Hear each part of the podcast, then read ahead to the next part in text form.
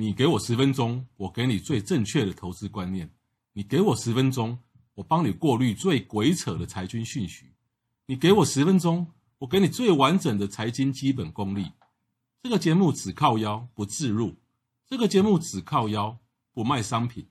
我是黄国华，人称总干事，每天十分钟来靠腰，给你满满的知识回报。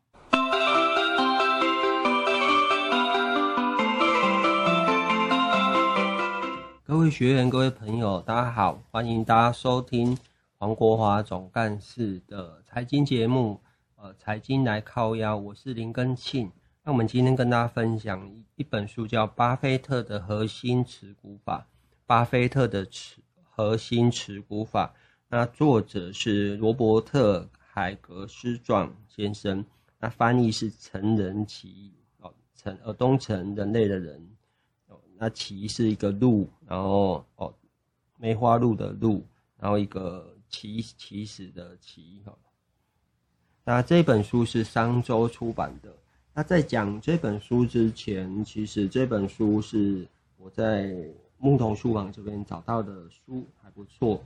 那我跟大家分享，为什么看到这本书，就是因为很多朋友或学生他们。常常会问到问题哦，比如说哦，到底持股要多久？哦，到底要抱三个月、六个月，或者是就套牢就把它抱着不？哦，不要管它哦。当然不是。那这这边还有提到找寻一些毛利率高的公司，什么叫毛利率高的公司？到底是十趴、二十趴，或者是三十趴？那台股实物上的应用你也记一下，就是用营业利益率哦，营业利益率的话，那他还有，他还有提到就是长，因为长报你就会面对一些哦，比如说股市的波动哦，比如说美股昨天大跌，那我的持股到底会不会跟着下跌哦？所以这个也很挣扎哦，所以你必须要长报平静面对股价的波动。那我跟大家分享。跟大家分享一下，我们可以看到，大家应该很喜欢看，多了都有看过棒球比赛嘛。所以我们跟大家去聊一聊，就是四成的安打率到底是高还是低哦？以打者来讲，能够打出四成的安打率其实是很高。那其实你你你会觉得说，哦，他是怎么打球的？其实你会问一，你如果去跟他们聊一聊，你会发现。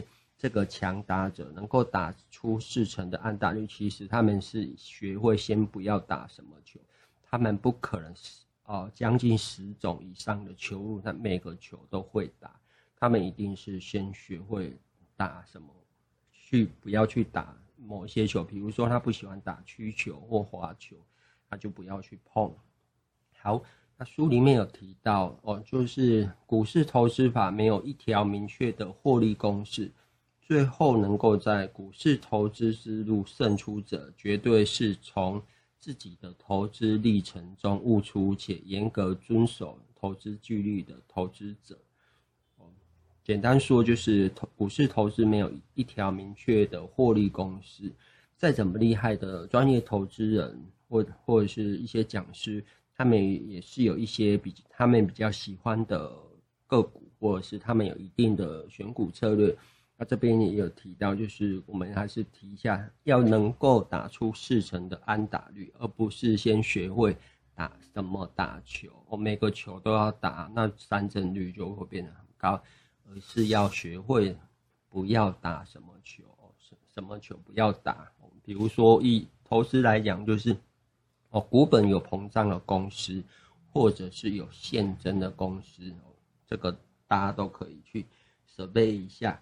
那我们这边也跟大家分享，二十三页的书里面有提到，到底要持股持有股票多久才叫长抱不放？那我们去思考一个问题：如果现在指数总经在高点的时候，你觉得你可以持股多久？答案呼之欲出嘛，很短很短。哦，所以这个时间点根本没办法长抱股票。那你这时候买进股票，其实很容易被洗出场，或者是波动就非常大，因为有些人想要当冲，有些人想要短线进进出后。那台股来讲的话，比较适合中波段操作，台股比较适合中波段操作，也就是买进三到六个月，如果能够涨个五十趴，或者是到了股价合理的高点，也可以做出脱的动作。哦，那接下来二十四页，他有讲到寻找毛利率高的公司。以巴菲特来讲，他是去找一些毛利率高的公司啊。大家有兴趣的话，也可以去他看他一些核心的持股，比如说宝桥 PG 这种公司哦。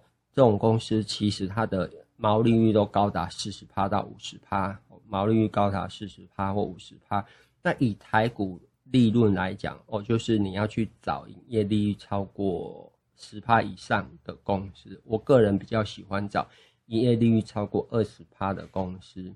那必须要就是这一家公司的利润是哦逐步或者是稳定往上来来评估。过去三到四季是越来越高或者是稳定的公司。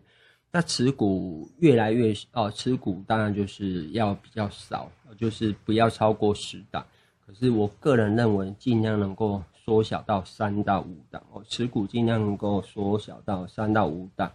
那这边也有提到，就是怎么去长报面对股价的波动。我我个人我个人的建议就是，呃，我预先会设定好，我我这笔买卖买卖哦，这这笔买，假设我下了三百万的资金，我可以允许的。允许的亏损是在十趴，也就是在三十万。那这样子其实你不就不需要去做看盘的动作，去去因为看盘影响到你的判断哦。那也也会减少什么投资组合的周转率哦。以上分享给大家，那有兴趣的话，我会继续跟大家分享类似的书。那以上分享给大家，我是林根庆，下一次见。